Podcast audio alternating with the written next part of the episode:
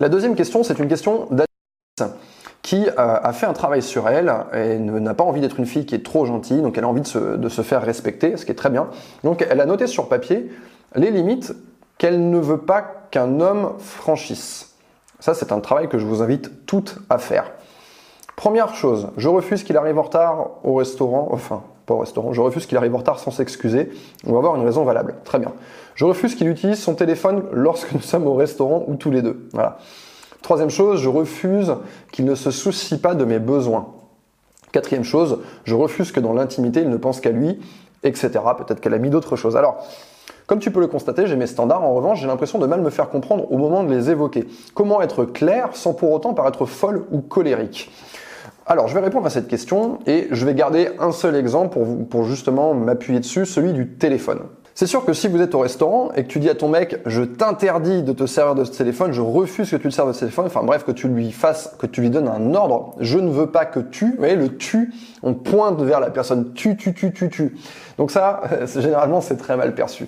C'est très mal perçu et euh, ça peut faire déraper la situation. La première étape, c'est de la prévention. C'est avant même que la situation elle ait lieu. C'est pour ça que c'est bien d'avoir fait ce travail de connaître ses limites. Avant même que la situation elle ait lieu, je vais donner mon mode d'emploi et je vais euh, dire, par exemple, hein, formulez ça comme vous voulez, mais euh, si vous voyez un couple au restaurant, vous pouvez dire par exemple, ah moi c'est un truc que je trouve super classe, c'est ça, c'est la capacité que deux personnes elles vont avoir de, de se donner leur totale attention. Et vous prenez cette idée, je trouve ça sexy de personnes qui se donnent leur attention, qui sont capables de s'écouter et de créer une bulle autour d'eux. Et bien vous allez dire que voilà, ça c'est quelque chose que vous trouvez classe, c'est quelque chose que vous trouvez sexy. Là on est dans de la prévention pure. Deuxième étape, ça va être de la récompense. Imaginez que dans les deux premiers rendez-vous, dans les trois premiers rendez-vous, il ne se sert pas de son téléphone et que son téléphone soit rangé. Eh bien, vous allez le lui dire, vous allez le récompenser.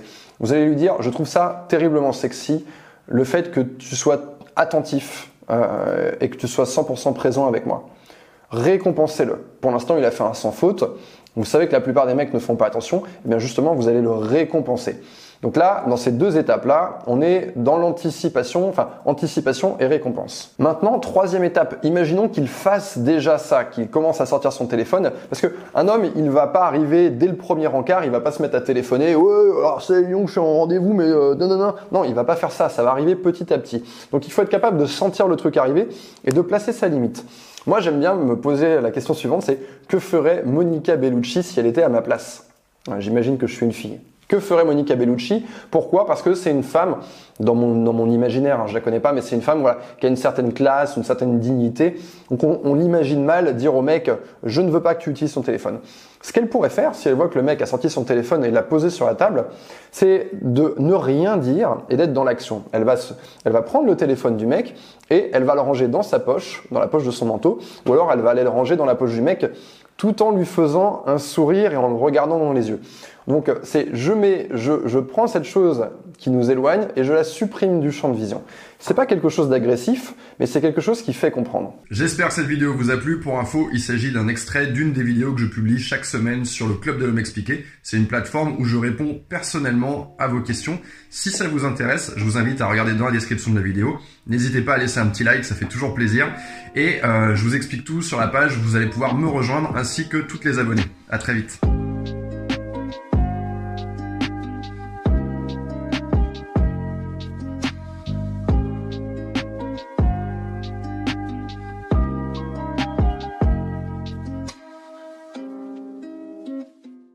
Merci à toi d'avoir écouté cet épisode en intégralité. Si ça t'a plu et que tu veux m'encourager à travailler encore plus le format du podcast, n'hésite pas à aller dans l'application iTunes et me laisser plein d'étoiles.